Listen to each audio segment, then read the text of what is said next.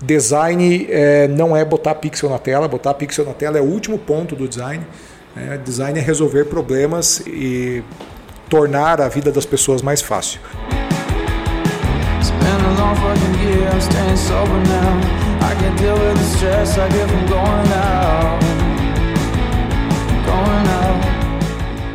Fala galera, tá começando mais um episódio do podcast Papo Raiz. Meu nome é Yuri Melo e é sempre no meu dever aqui trazer os bastidores do empreendedorismo, né? Falar de sucesso, falar de fracasso e fazer aquelas perguntas que você sempre quis fazer para os maiores empreendedores do Brasil.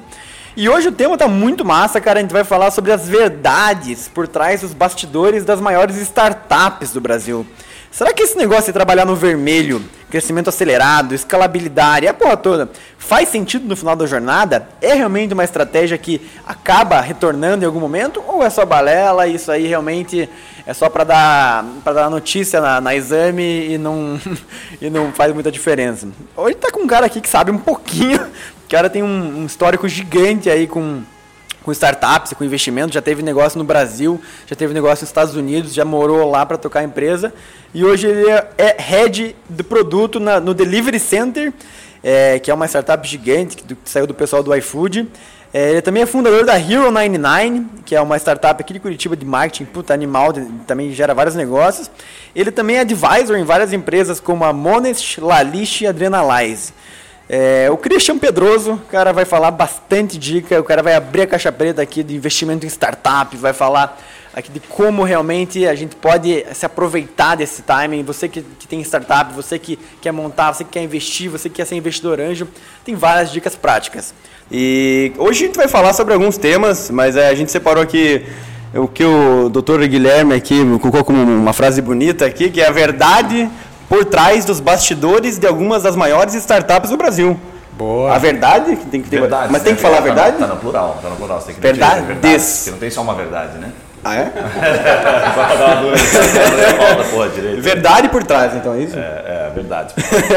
Será que esse negócio de trabalhar no vermelho, crescimento acelerado, escalabilidade e a porra toda, E a porra toda que eu dizer assim. essa parte eu não é, entendi. é, cara, é, é, como é que fala? Como é que A porra tem lá- toda? Tem lá no escritório puff, ping-pong. Ah, essa é a porra toda? Essa é a porra toda. Você que porra botou ping-pong aqui no escritório agora? Que merda, velho. Ah, Porra, cara. Foi uma ótima ideia. E puff, Neuri, puff, tá? E faz sentido no final da jornada? É esse acho que é o papo principal. Mas eu queria voltar lá do começo, cara. Se pudesse explicar um pouquinho de onde você saiu e Claro. da onde que vem essa, essa mentalidade empreendedora. Cara, Boa. e a parte mais importante, originário de União da Vitória. A cidade mais incrível desse Brasil. Não, depois que ele saiu lá, Saiu cidade os, uma perda. os maiores empreendedores. Tinha É, 8 mil Di- habitantes, Diga-se passagem que 7 os maiores empreendedores saem de lá, né? Exatamente. É, eles saem de lá, porque se eles continuassem eles Não deixa de ser verdade. Deixa de ser verdade, deixa de ser verdade. Mas é, o legal é assim, eu, o meu pai é desenvolvedor até hoje, né? E ele era desenvolvedor desde muito tempo. E nós tínhamos computador em casa com 10 anos de idade. então Caramba, você genial. pode imaginar que lá nos, né, no final dos anos 80, anos 90, você ter um computador, cara, você era quase como se fosse um extraterrestre. E em União da Vitória ainda, Caramba. mais ainda. E o meu Não chegava a luz lá, mas chegava a internet. é. E o meu pai, cara, ele era uh, aquele desenvolvedor raiz, sabe, cara? Aquele cara que não tem interface humana. Ele é zero paciência com pessoas. Assim, o meu pai, se eu- a gente trouxesse ele aqui para assistir a gravação do podcast. tinha ido embora. Não, ele, ele tinha ficado aqui, mas ele tinha pegado uma cadeira dessa aqui, sentado e dormido. É o, é o, é o perfil dele. E então, assim, ele tinha muito pouca paciência conosco, e só que a gente estava lá, eu e meu irmão, enchendo o saco. Cara, eu quero, eu quero usar esse negócio, quero usar esse computador aí. Cara, meu pai, e não tinha internet, não tinha nada, pegava e dava livros para nós. Ó, tá aqui, ó, tá aqui, aprende e se vira. E aí existia na época um clone da, do, do, do um Apple IIe, que era um computador da, da Apple na época, e era uma empresa nacional que fazia isso, e eles alteraram o processador desse, desse computador, e isso dava muito pau, dava muito problema. E meu pai me dava os códigos em revistas e, e, e livros e a gente copiava os códigos e tentava rodar. Só que aquilo dava tanto pau, dava tanto problema, cara, que a gente aprendeu a consertar código desde muito cedo. Então meu pai ajudava ali com toda a paciência que ele tinha, né? Tipo aquela paciência, ah, cinco minutos só, isso aqui altera aqui e vai lá. Não entendeu? Leia no livro que tem aí. E exatamente. e aí isso acabou nos dando base tecnológica desde muito cedo. E eu tive a sorte porque meu pai sempre foi empreendedor de fato, então, uh, inclusive na época lá do congelamento do, da poupança da Zélia Cardoso de Mello, meu pai sofreu muito na época, porque, puxa, imagine, todo mundo que tinha uh, dinheiro na conta naquela época passou por um grande aperto. Mas eu lembro muito bem dessas crises e do meu pai nunca esmorecer, sabe? Então, e isso nos ensinou muito a dar valor ao empreendedorismo e à luta. Então, esse é um ponto que me ajudou a crescer e até vir para cá, para Curitiba, que eu vim com 17 anos. Aos aos 17 eu vim para fazer Cefet aqui, estou aqui até hoje. E assim, a, a, não era normal, acho, naquela época, essa mentalidade do seu pai também e essa vontade de, digamos assim, de resolver problemas. É, tá, será que está muito ligado à parte da, da, programação mesmo? Porque eu vejo que hoje em dia se fala muito né, de programação e se fala muito da, da mentalidade de programador, né? Sim. Qual que é essa, como, qual que é a, os principais aprendizados dessa mentalidade de empreendedor crescendo com isso? Eu acho que, primeiro, essa questão da resiliência, sabe? Essa, essa é uma coisa que eu vi muito dentro de casa. E também o meu pai sempre foi muito inovador. Né? Ele gostava muito de, uh, puxa, trazer um, um device novo, é, investir num computador diferente. Então, esse tipo de coisa eu sempre vi dentro de casa desde muito pequeno. Então, é, lógico que o, o, exemplo que eu vou dar aqui é extremo e absurdo, mas, cara, o meu pai tinha videocassete Betamax, sabe? Então, é, ele queria ver as tecnologias, experimentar isso desde muito cedo e a gente adorava isso. Meu pai comprou, sei lá, aquelas filmadoras gigantes de pôr no, no, ah, no é. ombro, assim, cara. E, pô, até meu, meu pai chegou uma hora, cara, vou fazer frila de filmagem, cara, sabe? Então, ele, ele filmava casamento, filmava batizado e a gente achava isso muito legal. Você via ele como um inventor, assim, né? Sim, como um exatamente. Isso, isso ajudou tanto, e tanto que o meu irmão eu tenho um irmão que é sócio na Hero, né? um outro irmão que também é da área de tecnologia. A gente se inspirou muito nisso. Certamente essa base foi é, importante. Cara, eu lembro na minha infância, eu tinha computador em casa também. Talvez a minha infância foi um pouquinho depois, mas assim, a gente só usava, eu só usava aquele computador para chat da UOL. Usava umas baradas, pesquisava o um negócio do colégio, mas acho que eu passava mais tempo no chat da UOL só. Você vê como a diferença. É, eu lembro até hoje, o primeiro, o primeiro trabalho que meu pai me deu, assim, ele tinha comprado umas quatro caixas de disquete e eu tive que formatar todos. Acho que eu passei um dia inteiro formatando o disquete. Caramba. Porque na época era super lento, demorava de, demais. E coisa que hoje, quisesse formatar um disquete, cara, as pessoas não fazem nem ideia do que é isso hoje. Não tem essa, essa dificuldade.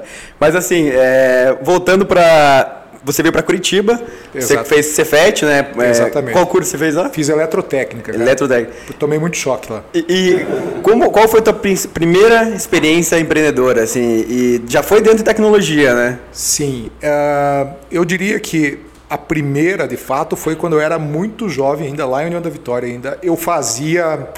Uh, uma série de arquivos e uma série de, de, de, de processos para gráficas que as gráficas eram faziam os processos muito artesanais na época e eu fazia no computador, imprimia em papel vegetal, entregava para os caras lá e aí vem a parte do empreendedorismo do meu pai que comprou uma impressora jato de tinta para mim na época que, que me salvou. Mas e aí aqui em Curitiba eu tive a oportunidade de receber uma, uma espécie de um aporte já muito cedo. Eu trabalhei numa empresa chamada Ciens, onde um dos meus mentores trabalha lá até hoje, é dono dessa empresa, que é o Ricardo Fagundes. E nós abrimos uma, uma agência digital uh, e essa agência se chamava Get Up. Ela chegamos a ter 24 pessoas, uma filial no Rio Grande do Sul e era completamente inovadora para a época. Então acho que eu diria que essa foi a primeira chance que eu tive tanto de empreender quanto de gerir pessoas, né? Que massa. E até assim, a minha visão sobre esse negócio de, de empreender em tecnologia, acho que hoje em dia todo mundo quer ser empreendedor, né? E é, até parece meio glamuroso, assim, né? Puta, sou empreendedor, bota lá no meu LinkedIn, lá, founder, Sim. bota no meu Instagram lá, como que é? Technology Enthusiast, um negócio assim. Agora que tá, que tá em alta é Business Intelligence. Business Intelligence, é, esse é, é, mais bonito. Tava, tava até esses dias aí nos aplicativos de relacionamento, sabe? Aí, cara, você via. agora você teve que sair, né? Agora até mulher, né? Tive que sair, mas via até mulher, assim, business intelligence. E, cara, daí um dia eu conheci um, uma pessoa e perguntei pra ela. Pois ah, uma pessoa. É que você trabalha esse business intelligence que você trabalha? O que, que é esse negócio aí, né? tá ligado? Eu faço a pessoa, a pessoa não sabe explicar direito. É, meu chefe mandou colocar. Relatórios, análise e tal. Eu falei, ah, massa. Mas o que, que você faz exatamente?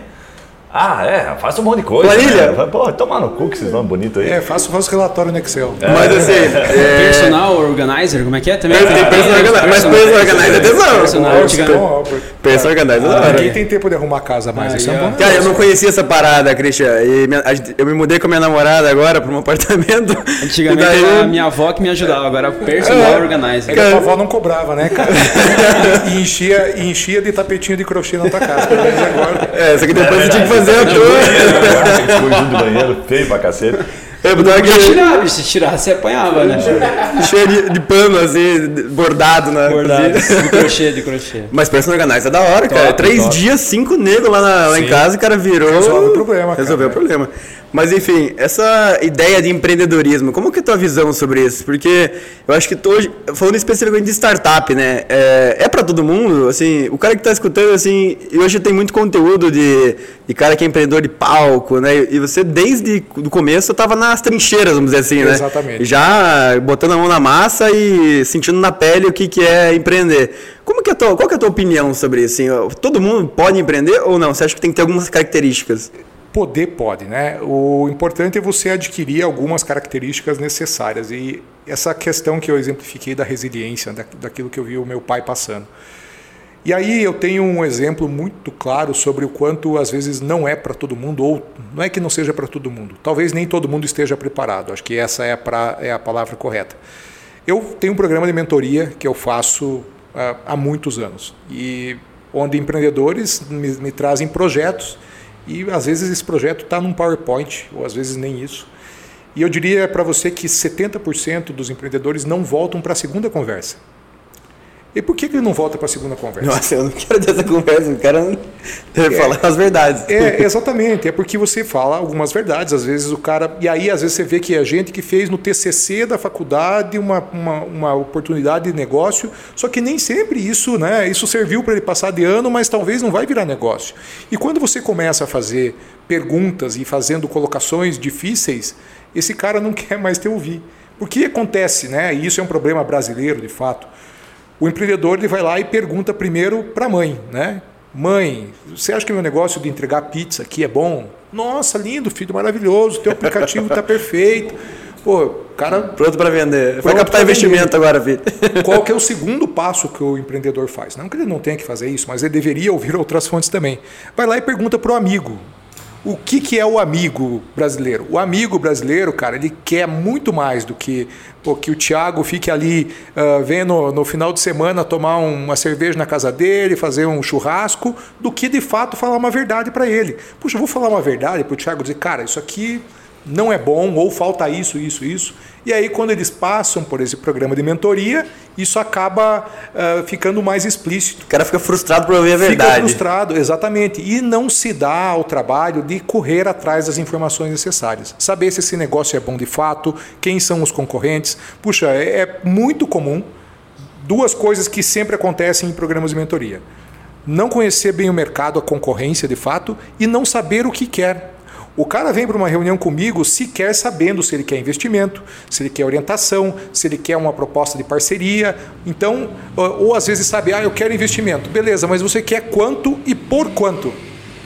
Isso, eu diria que 90% das pessoas não traz. São raros os casos onde isso. Você diz assim, o cara tem uma ideia, ele acha legal, ele se apaixonou pela ideia já provavelmente. Isso, exatamente. Daí ele chega lá querendo uma validação para falar só, me dá umas dicas aqui, eu me conecta com algumas pessoas. Ele não quer ser criticado, a maioria das vezes, é isso? Exatamente. Ele não quer ser criticado e não sabe o que quer. Acho que esse é o ponto principal. Sim, Cristiano, mas até pegando esse gancho que ele falou do apaixona-se pela ideia, assim, será que não é muito do- desse termo mesmo? O cara se apaixona Sem pela ideia, que nem dúvida. você chega pro amigo teu, o cara Fica tá cego, né? Apaixonado pela menina, você fala, cara, essa menina tem uma história meio ruim, senta aqui que eu vou te falar.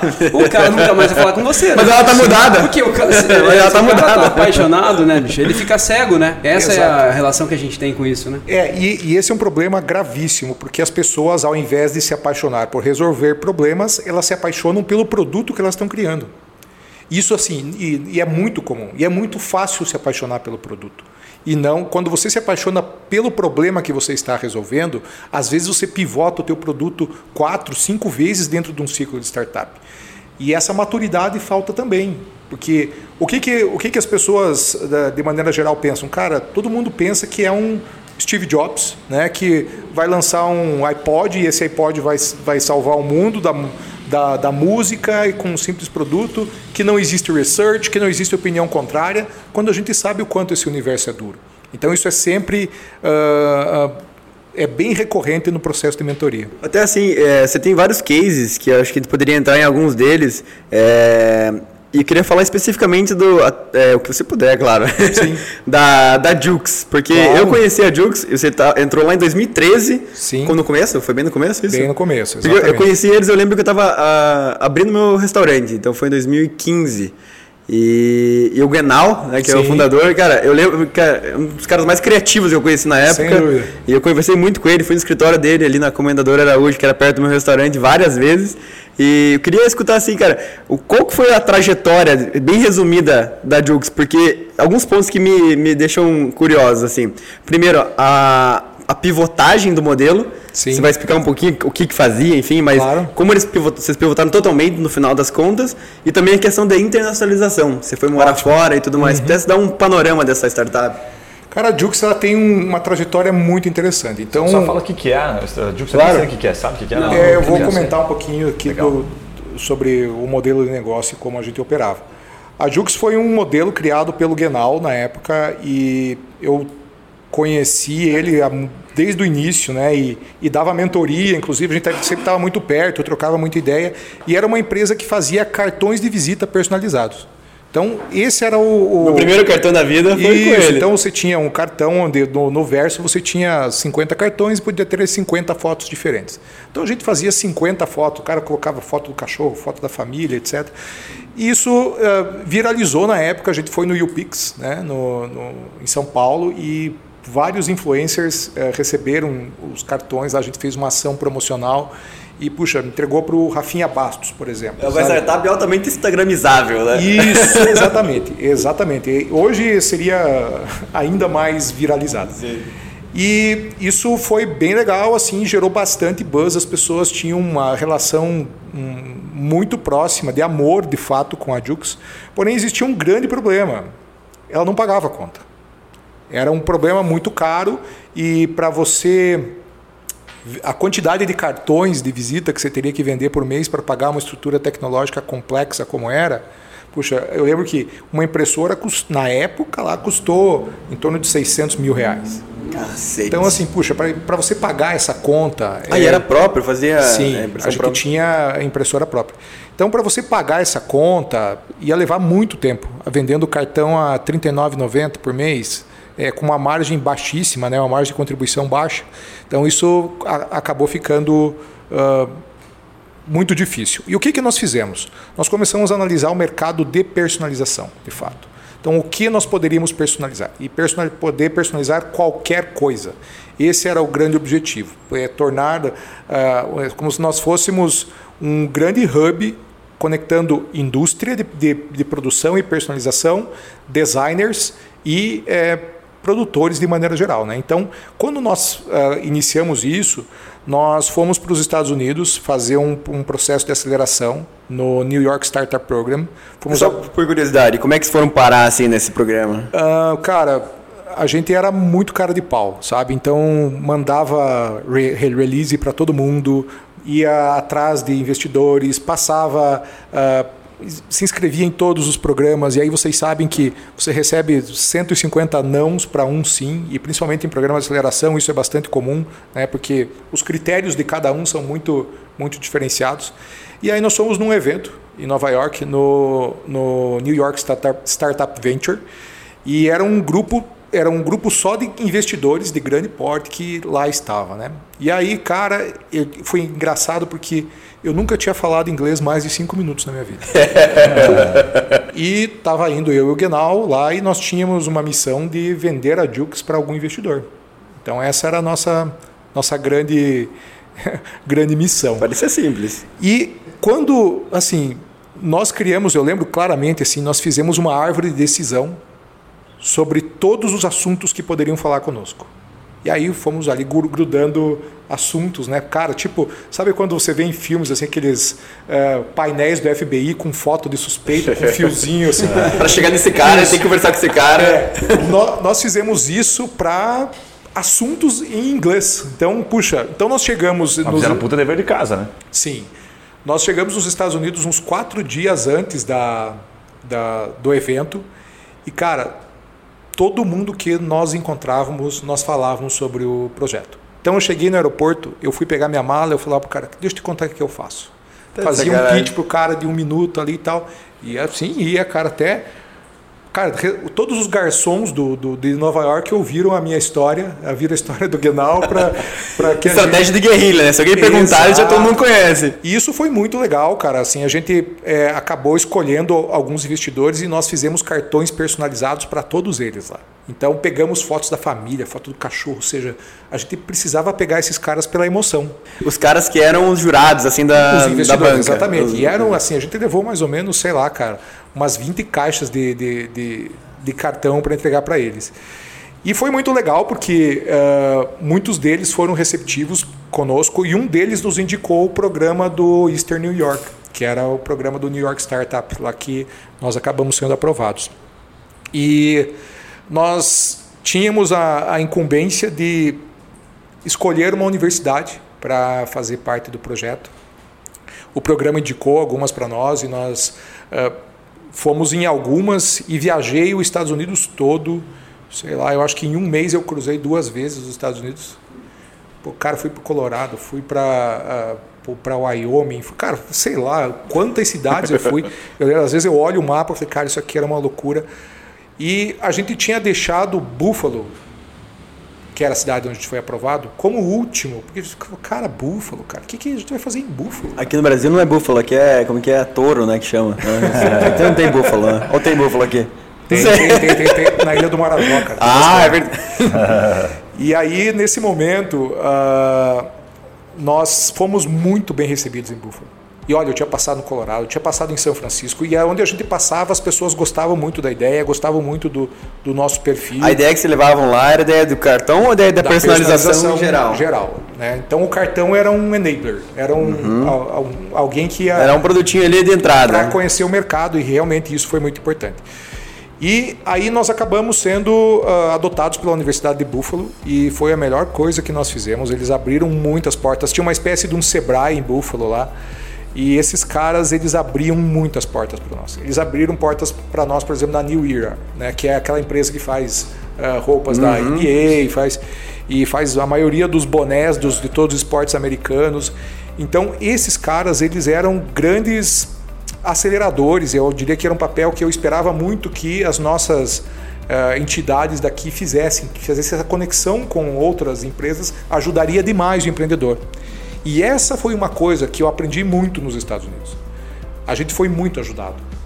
Muito. Pessoas abriram portas para nós de todo tipo. E é por isso que eu criei esse programa de mentoria gratuito. Aqui parece até aquela o nosso ditado aqui quando como é que é? O santo é demais, como é que chama aquilo? Quando, quando, é demais, quando esmola é demais, a gente confia. Isso vou falar um pouquinho sobre a cultura aqui, né? Exatamente.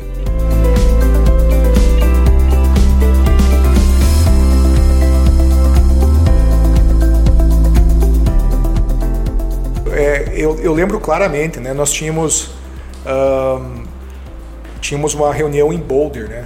No Colorado. Então, Pertinho Boulder, de Denver. Né? Isso, do ladinho de Denver. Ali tem um, um centro de inovação e tecnologia bastante grande. Que, que foi eleita, eu vi uma pesquisa esse ano, a melhor cidade para se morar nos Estados Unidos. Nossa, Boulder. cara, o lugar é fantástico, é lindo mesmo e, e eu concordo com essa pesquisa. e ali em Boulder eu lembro que eu tinha uma reunião marcada, né? E eu ia ficar três dias na cidade. Eu falei, caramba, eu não posso ficar com esse tempo parado. E eu tenho um amigo meu que hoje ele é designer lá no Pipefy, ele está na Califórnia, inclusive, que é o Maurivan. Né? O Maurivan Padilha, ele me apresentou para o Pedro Sorrentino. Pedro Sorrentino é um brasileiro que está lá no Vale e ele trabalhava na época na SandGrid. E a SandGrid tem o CEO, que é o Jim Franklin, e o Jim Franklin é um cara muito bem relacionado na região. E aí o Pedro gostou da nossa história e falou assim: cara, eu vou te ajudar. E passou o meu contato para o Jim Franklin. O Jim Franklin colocou numa lista de e-mail e falou: cara, atenda esses caras aqui. Eu diria para você que eu tive dificuldade de atender a galera, de encaixar a agenda para os três dias seguintes. E aí eu ficava pensando: caramba, cara, mas por que, que isso não acontece no Brasil? Por que, que as pessoas. Uh, tem mais o prazer de competir, de competir do que ajudar. E isso, isso me marcou muito E na Isso há época. quanto tempo atrás mesmo? Só pra gente contextualizar. Isso foi 2015 para 16. Mas, mas hoje você acha que o Brasil evoluiu nesse ponto? Eu acho que evoluiu um pouco, mas existe um problema nosso mais educacional, eu diria, que está lá na base, cara, da forma como a gente se relaciona com o mercado e com, e com concorrência, que é mais danoso, sabe? Mas você acha que lá continua assim? Nos Estados Unidos, sim. Sim. Sem dúvida. Até hoje eu, eu, te, eu tenho negócios lá ainda, então é, é uma coisa que faz muita diferença a forma como eles operam.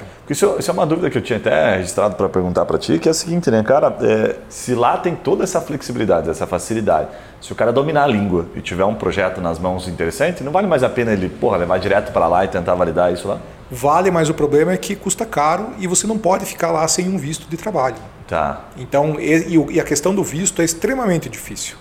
Ou você tem muito capital para você praticamente comprar o seu visto, Sim. ou você tem que estar associado a uma empresa, né? Uma empresa tem que te contratar para um visto H1. E o visto H1 ele começa com um sorteio. Já, já é um. Se Mas você que superada essa fase, se você se isolar o visto e aí tiver a ideia no Brasil e nos Estados Unidos, porra, lá é muito, muito, mais melhor, fácil. sem É, dúvida. mas eu acho que é um problema cultural, né? O Brasil tem essa característica por cultura, de individualismo. Assim, no esporte a gente vê isso também, né? no empreendedorismo. Acho que em todas as áreas a gente percebe isso. E eu, e eu queria até perguntar com relação, que você era um brasileiro nos Estados Unidos, existe, não existia um preconceito por parte deles, o fato de você não ser um americano? Existia um pouco, cara. Até te contar assim que é, aí o, o- essa conversa toda me levou para uma, uma indústria no Colorado que era a maior indústria de personalização dos Estados Unidos na época. E um de, esse, o dono dessa empresa era um cara chamado Dan Green. Esse cara era um maluco da, da personalização. Ele tinha máquinas gigantescas, assim, um- um- uma planta enorme. E ele abriu para nós ficarmos dentro da empresa dele e desenharmos um produto juntos. Eu fiquei sete meses dentro dessa empresa do Colorado. Que- Só por curiosidade, qual foi o processo para isso acontecer? Tipo, uma reunião, duas, você teve que fazer muita coisa. Foram duas reuniões e, assim, lógico, teve uma questão de investimento. O nosso investidor aqui é, me bancou, inclusive, tá? para eu estar lá nos Estados Unidos nesse momento, fazendo isso. né? E o custo que, que, que tinha para a empresa que estava cedendo, cap- cedendo capital intelectual para nós era zero. Então ele me dava uma mesa né? e eu fazia todo o research do produto lá com eles. Então, essa a, a, a forma como se deu isso, né? E é como eu fui recebido lá, para mim me marcou bastante. Porque se você observar, puxa, por que alguém né, ia abrir o, o- a tua empresa para uma empresa do Brasil, né? Aqui do Brasil, cara, né? Qual que é racional, Até né? o pessoal dizia para mim lá assim às vezes, cara, você tem que pensar o seguinte: imagine que alguém vai chegar lá no Brasil com uma tecnologia super inovadora e dizer, pessoal, eu sou um empreendedor aqui do sul da Zâmbia e estou trazendo uma tecnologia, cara, sério mesmo?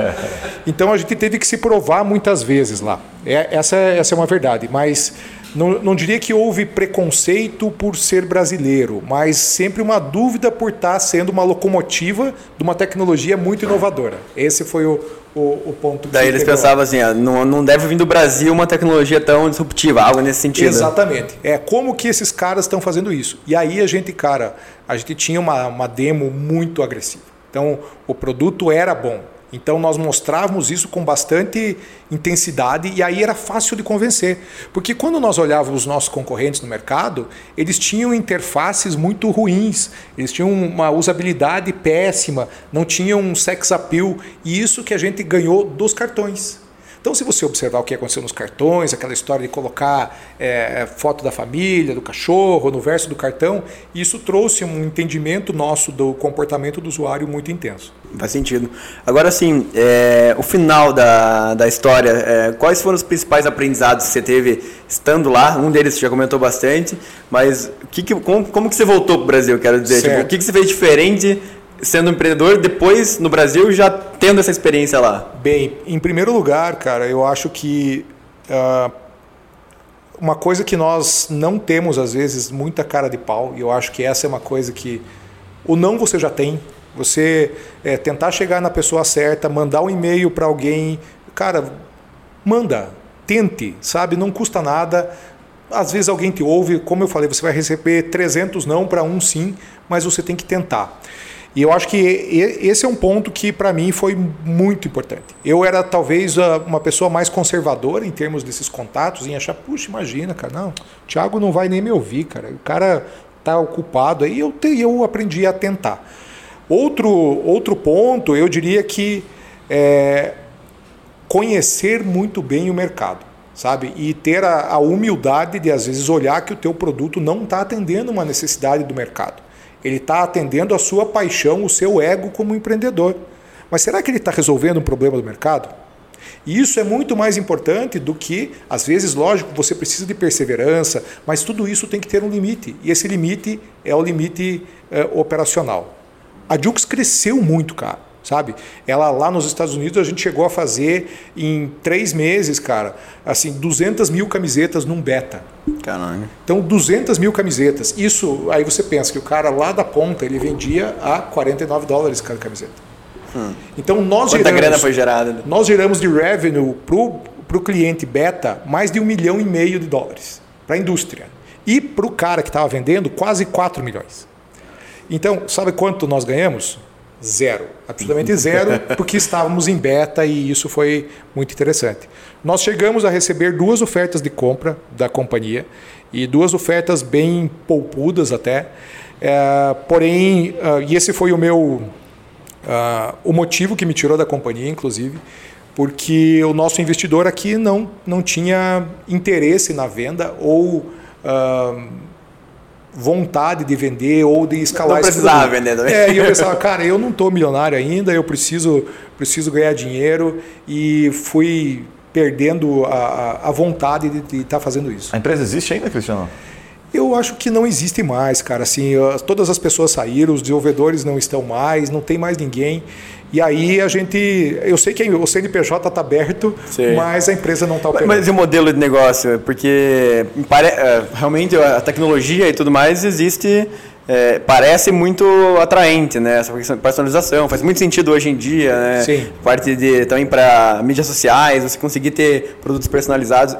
A tecnologia, outra outra empresa fez algo parecido e cresceu. Sim. Várias empresas desse segmento cresceram muito, né? Então você tem a Redbubble, por exemplo, a Society Six, que são empresas que têm um modelo muito parecido, e outras empresas que atuam só no back-end, fazendo a conexão indústria e e-commerce. Né? Ah, Inclusive, é um negócio que eu estou, é, em breve a gente vai anunciar, que eu estou investindo nos Estados Unidos agora, é exatamente esse um canal desse que está tá acelerando.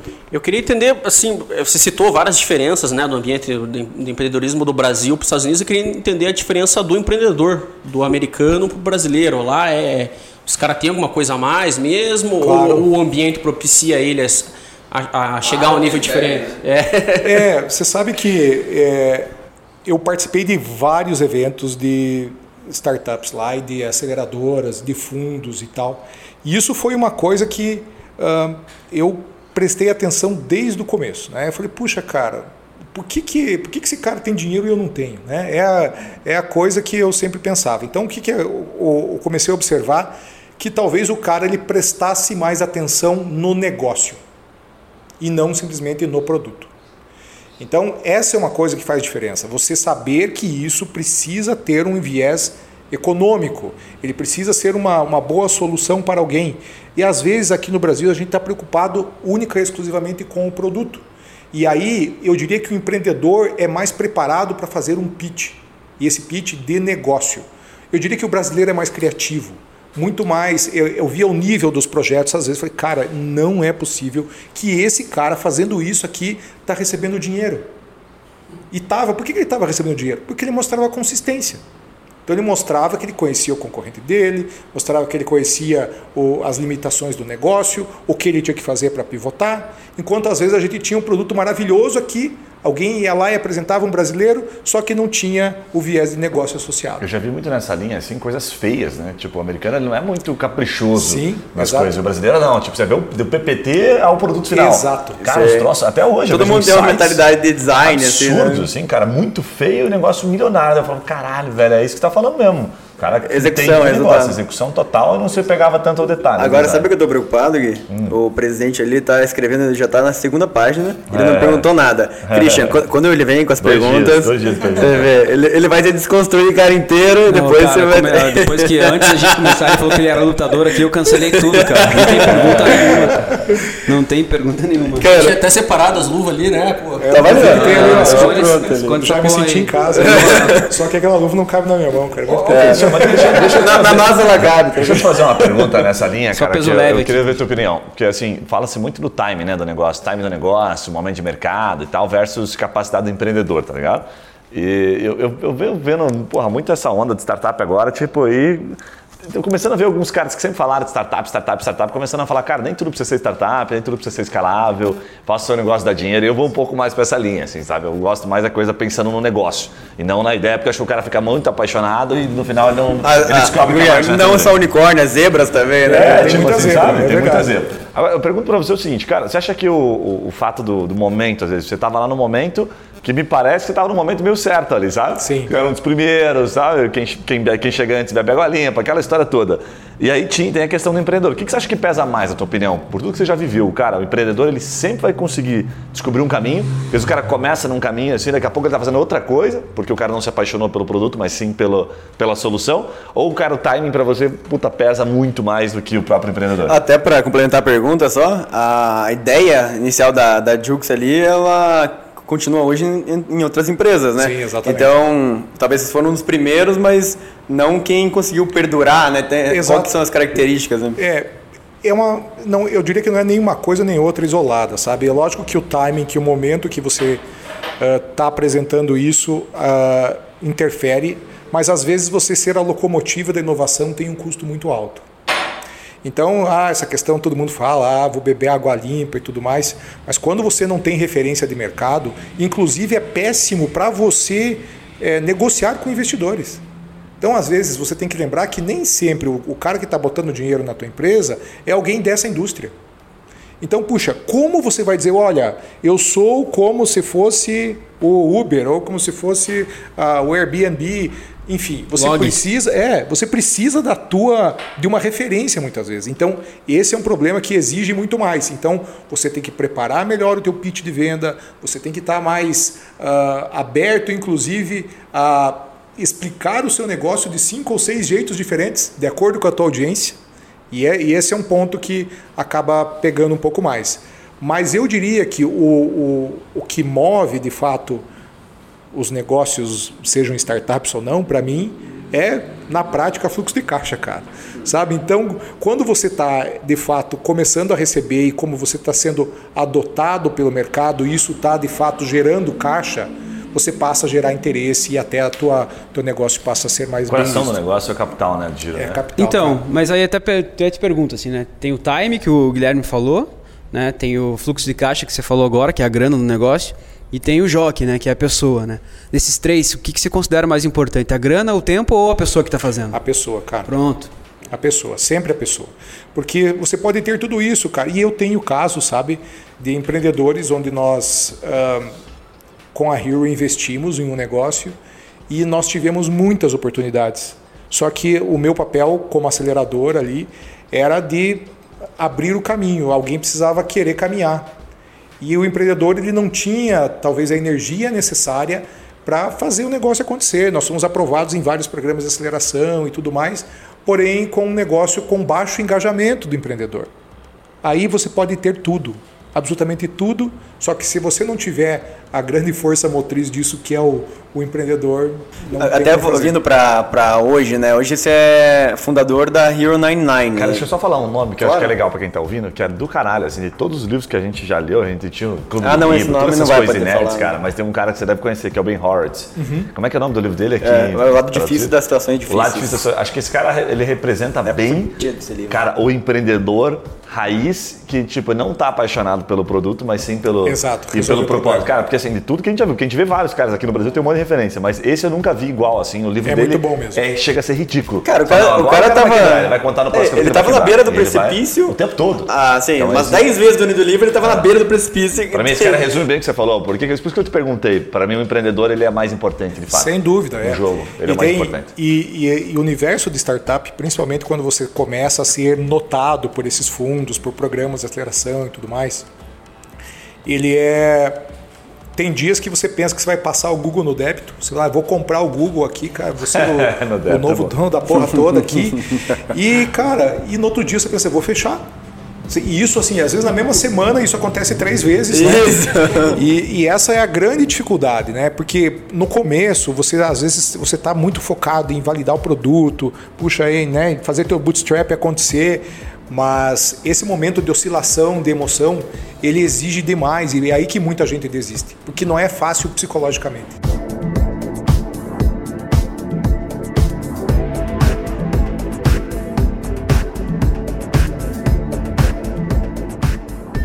Até tem uma coisa interessante que, falando nos Estados Unidos, que recentemente começou a ter um, um êxodo do Vale do Silício. Né? Não sei se você tem acompanhado, né? Sim. A, a, a Palantir parece que saiu de lá, foi para o Texas. A Tesla, o, o Elon Musk se mudou para o Texas.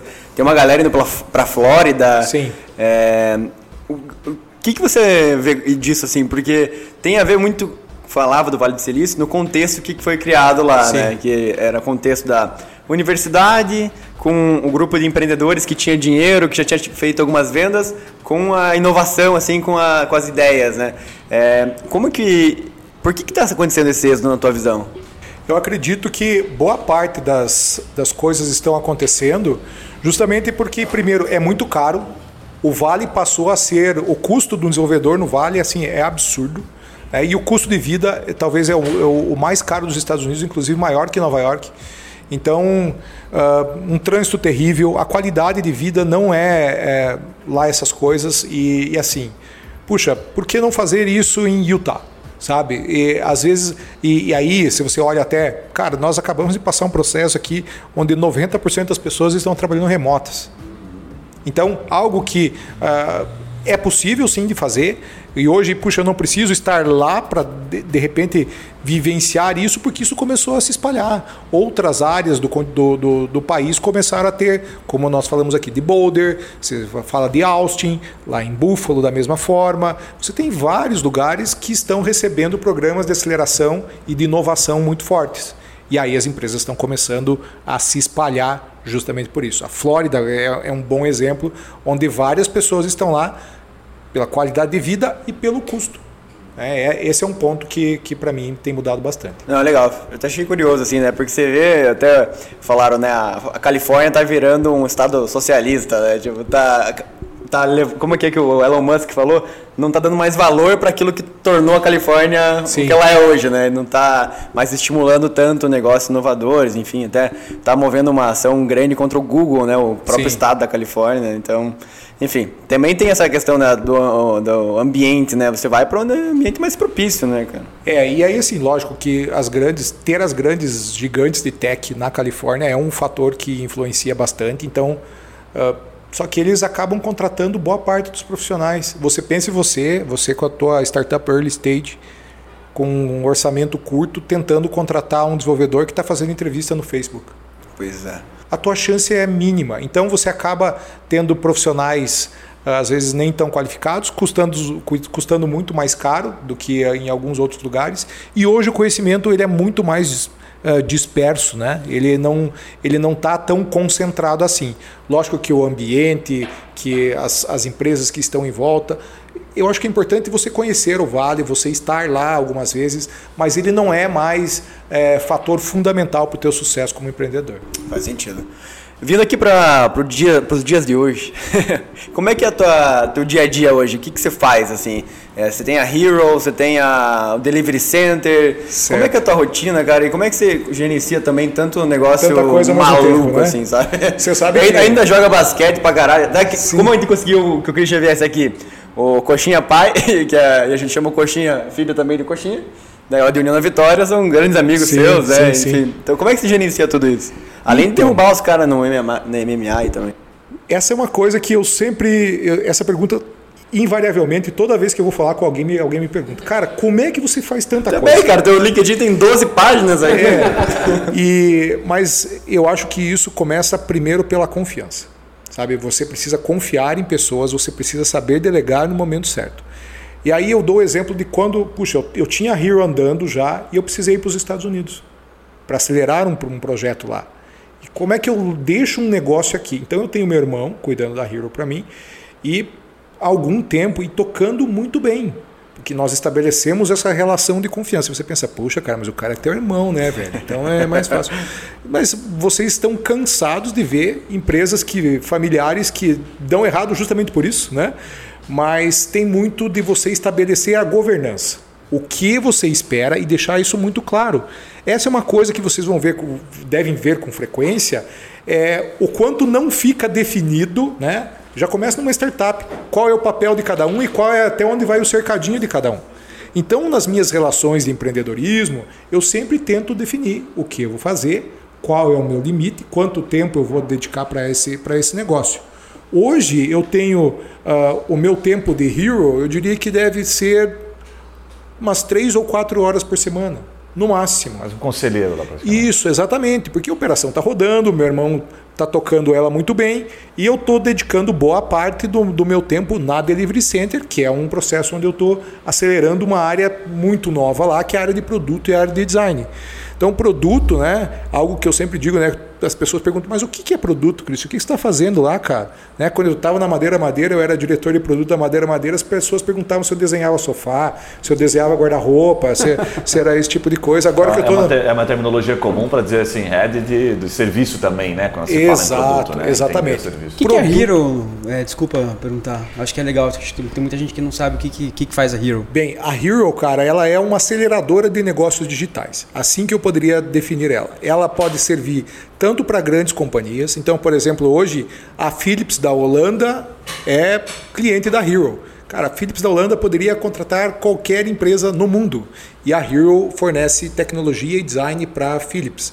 Ah, a- dentro da a, a Hero já atendeu a Embraer, cara, sabe? Então a gente ajudou a vender um avião. Então é, já começa para quem compra um avião, cara, quem compra um cargueiro, sabe? O presidente ele compra É, avião. exatamente. Pela conversa Lan- antes do- dos lancha, bastidores aqui, a gente. É, aqu- aqueles carrinhos em dois lugares, como é que é, conversível, essas coisas ele compra.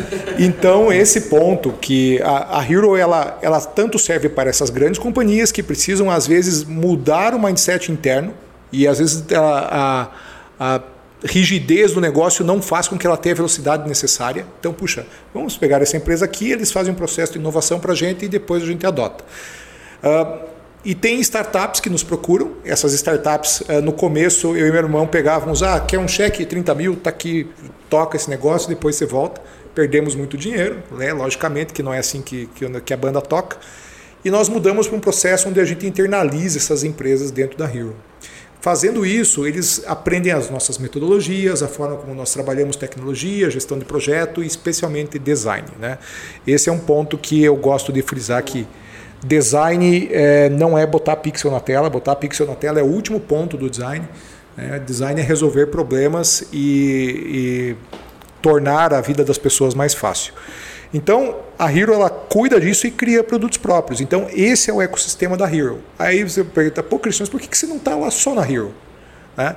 Existe um ponto importante que vem de encontro ao que eu comentei aqui, que é o tamanho do ecossistema.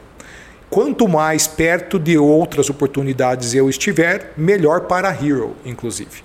Então, puxa, eu estar na Madeira Madeira no ano passado foi muito importante para a Hero gerou uma visibilidade para a Hero para algum, algumas situações que talvez eu jamais tivesse. E da mesma forma isso tem acontecido com a Delivery Center. Eu preciso me preocupar com a operação da Hero? Não preciso, está acontecendo, meu irmão está tocando muito bem. E aí essa governança estabelecida, definir os limites, até onde vai a responsabilidade de cada um, vai com as startups onde eu dou mentoria também.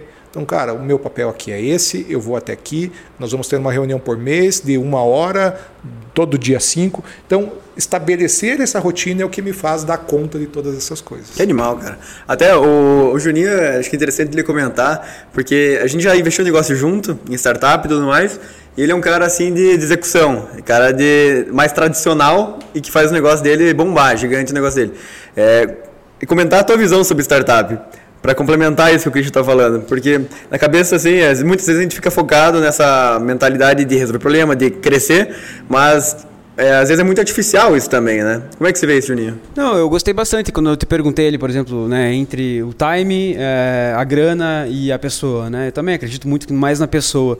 E assim como seu pai também, eu não tenho muita paciência, cara, nessa, questão. O cara vai, o cara demora meia hora para falar o que é a empresa dele, bicho. Sim. Então eu fico, para ele vender um negócio, se o cara demora meia hora para falar o que é a empresa, vai demorar anos, assim.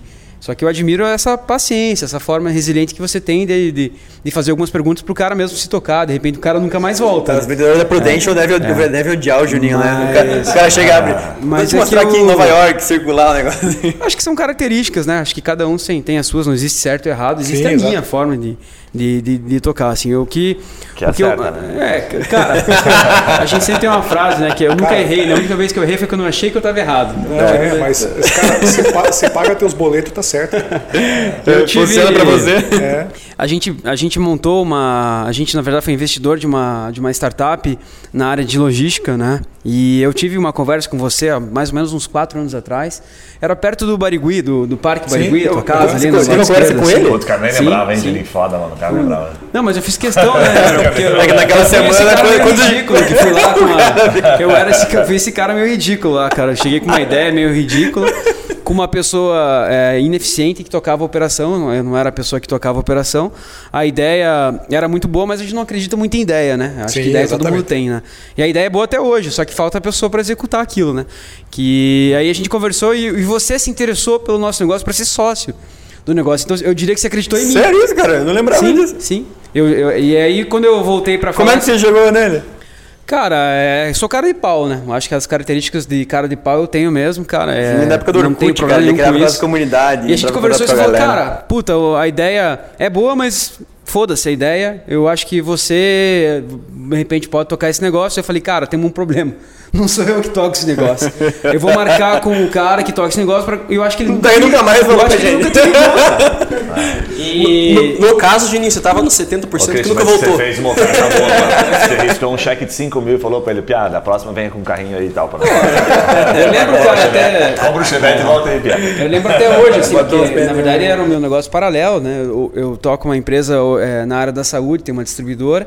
E aquilo realmente era uma coisa que é um problema hoje é, que a gente tem até hoje, que é a logística, né? Sim. Uma logística eficiente, uma logística tecnológica, uma logística que a Amazon está trazendo aí para o Brasil sim, e já está bombando no mundo inteiro, que é eficiência na área de, de, de transportes aí, né? De logística. E aí você falou, cara, eu tenho interesse aí e tal, funciona assim, assim assado, a gente tem que marcar, daí eu faço uma mentoria e tal. Já, uhum. Acho que estava começando, na época você estava fazendo os cheques de 30 mil que você falou aí, Sim, é. né? era essa época e eu falei, cara, ó, tem, uma, tem um potencial, é um cara. Cara, a gente não com, a equipe, pra... com a equipe que a gente tinha lá, Juninho, o cheque 30 mil ia durar duas né? horas. É, duas horas. Mas, cara, o. Porque o cara inflou demais é, o time. Eu, eu, é, eu acho que assim, Queimou dinheiro. As pessoas não têm resiliência, né? É, acham que o negócio acontece em um mês, né? A, a, grande maioria. E eu acho que o, o, talvez o X da questão, cara, é. Pô, você sempre fala assim, cara, eu, meu irmão, tivemos um tempo difícil com meu pai difícil no sentido dele não deu moleza pra Sim, gente. Sim, exatamente. E é por isso que a gente é foda. Então, assim, hoje eu vejo que a galera. É, tudo é preconceito, tudo tem que. se não pode ofender, tem que cuidar com o que fala e tal. Cara, a gente vai ver um precipício dessa galera a hora que cair no mundo real, né? É verdade. Que é, que é, muito por aí. Né? Tem um, tem um ponto que né, vocês já devem ter ouvido e observado que né, de grandes nações que sobreviveram depois de grandes tragédias. Né? Então. Sim é, Alemanha, Japão e, e, outros, e outros países aí. Mas isso vale para o empreendedor. O empreendedor ele tem que, tem que vender o almoço para comprar janta. Se ele não fizer isso, ele não dá valor para o que está acontecendo. E, a, e até, porque como já mencionei aqui, cara, às vezes é ingrato, cara. Às vezes você vai em 50 lugares apresentar a tua ideia e, cara, todo mundo ou não entende ou não, não, não não compactua dos mesmos valores que você. E isso é uma coisa que pesa muito, sabe? E aí, cara, o cara desiste, porque não é fácil. E ter essa resiliência e saber que talvez esse seja um dos teus únicos portos de salvação é o que faz o cara se, se, se empenhar mesmo. Se não, cara, puxa, ah, não, daqui a pouco eu crio outra. Daí a, eu... a gente fala muito daquilo, né? Se você quer conquistar a ilha, queime os barcos, né? Às É, vezes, se aí, você cara. tiver muita opção, você tenta um pouquinho, não deu certo, sai pro próximo. Exatamente. Então não que eu até você eu falar isso é até estranho, né? Porque eu estou investindo, fazendo um monte de coisa de uma vez aqui, mas é mais pela minha paixão do, do, do empreendedorismo de fato do que é, tá acreditando. Mas quanto tempo você só. fica no, no teu negócio principal aqui? Pelo que eu entendi, é, hoje é Na a, como head da Delivery Center. Eu diria que 90% do meu tempo. Ah, mas então é isso. é fo- é, você pode ter vários negócios, mas você tem full time no negócio.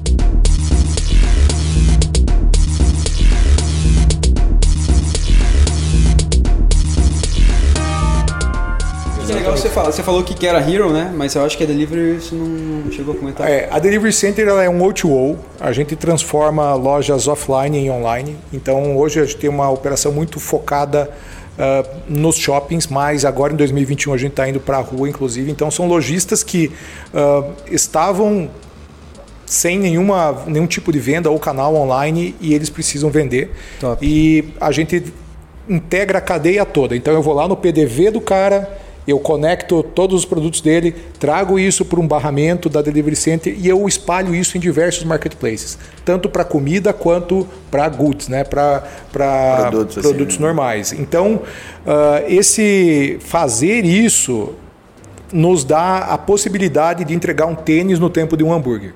Então, ah, em algumas, em, em vários processos, você compra por algum marketplace que está associado, ah, comprou na Delivery Center, comprou no app da Multi, né, que é um grupo de shopping centers.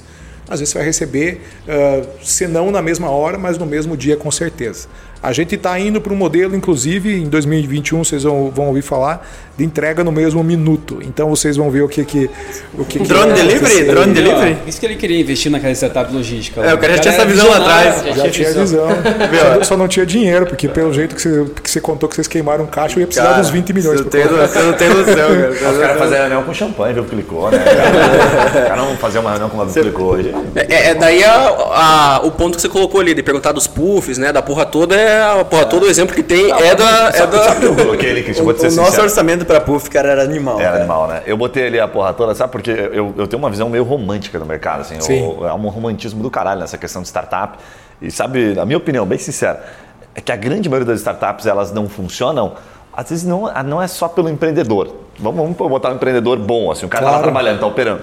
Por falta de conhecimento básico do fundamento, assim, cara, do cara entender, por exemplo, margem, aquilo que você falou, capital de giro, fluxo de caixa e tal, porque eu aprendi a duras penas quando eu quebrei uma vez e que meu sócio lá, investidor, chegou e falou assim, cara, capital de giro é coração da empresa.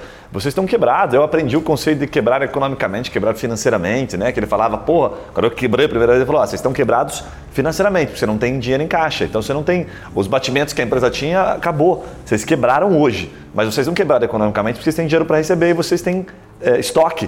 E aí eu fui entendendo aquilo. Daí hoje, cara, eu faço, eu faço com mais medo. Talvez ter aprendido isso, é, que acho que é bem a linha tênue, só para colocar numa, numa, de maneira bem resumida. Eu vivo uma linha tênue que é assim, eu sei isso. E aí o fato de eu saber isso me torna um empreendedor mais cagão. Sim. Mais seguro. Então não é qualquer coisa que eu entro. Então eu olho assim e falo, cara, qual que é a margem dessa porra? Ah, tem estoque isso aí? Puta que pariu. Então já baixa o EBITDA em Sim, 20%, exato. 20 pontos. Então eu já fico mais cabreiro. Por isso que eu acho que muito negócio quebra, porque o cara não faz noção do custo versus a margem, preço final, Exato. pricing, o caralho, tá ligado? É, fazer um, um, um cálculo de fluxo de caixa projetado, cara, é Não, algo que ideia, é, né? assim, é, é, é básico. né? Não é feito. é, e, e aí você deve ter visto que boa parte das startups olham só para o top line do planejamento. Sim. né? Então só venda, venda, venda, venda, cara, mas e aí? O que, Monthly que sobra lá revenue. no bottom line lá depois? Qual é o bit dessa, desse processo aqui?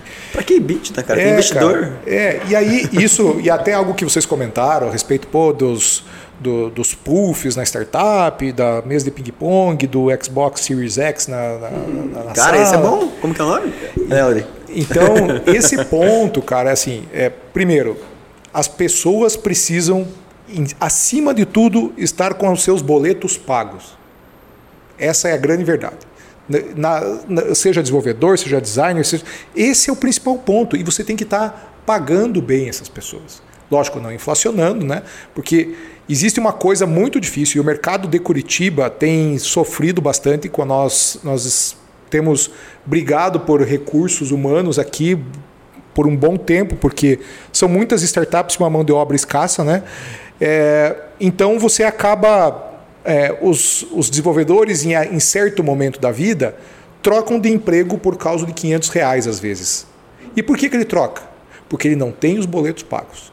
A partir do momento que ele tem os boletos dele pagos, ele passa a dar valor para outras coisas.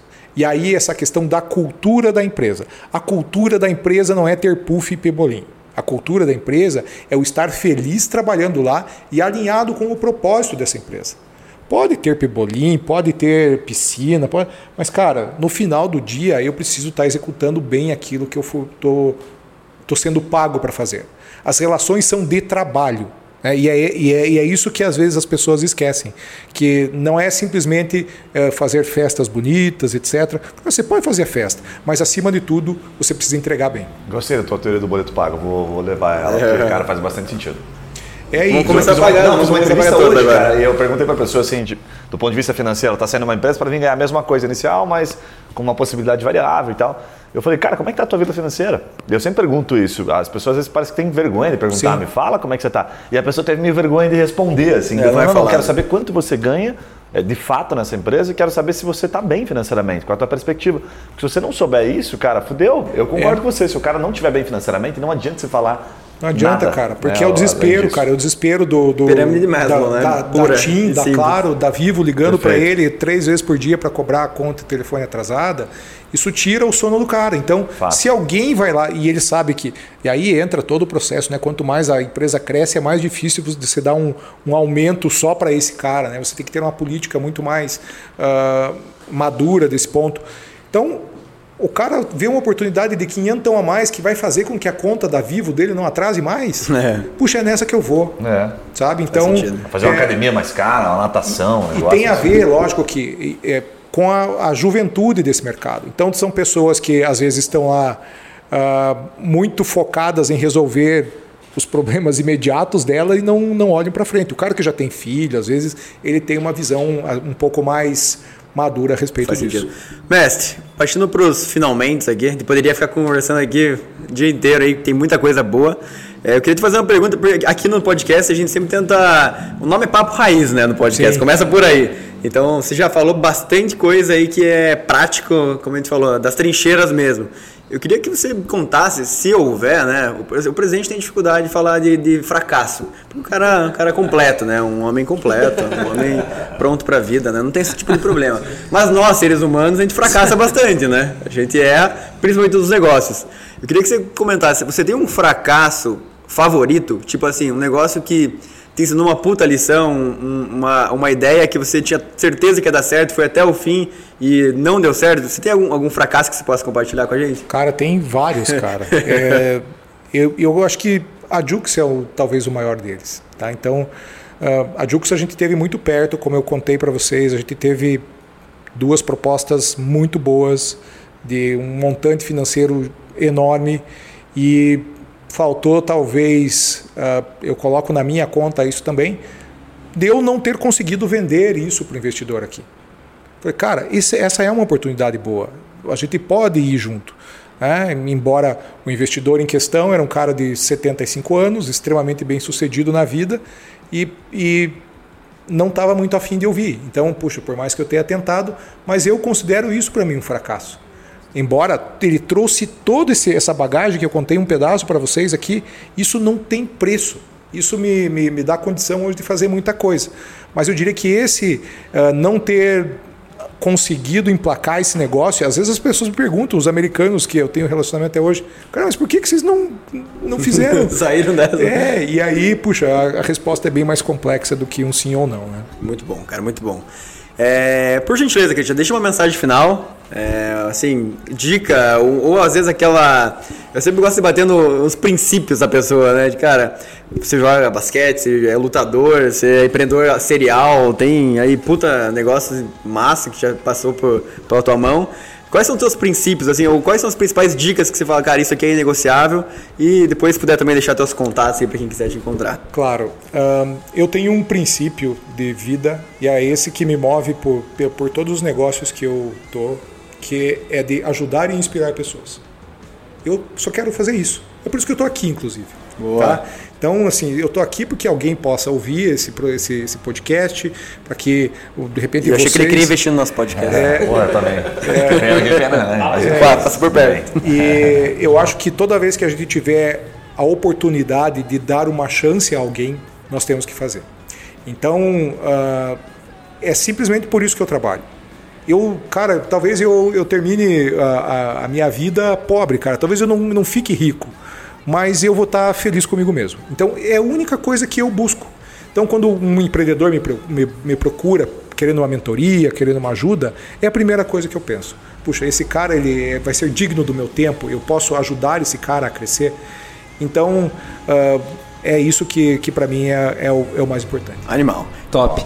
Pra quem quiser te encontrar, qual que é melhor forma, ou quiser fazer uma propaganda de alguma coisa, do- da Hero, Claro, alguma coisa, por favor, Check-in né? de fique à 30 mil. vontade. Né, Ainda tá então- arriscando, não, agora deve estar mais a inflação. né? Tá arriscando check-in de o dólar 60, lá em cima, 70. né, cara? Era 30 mil dólares, ele não falou direito.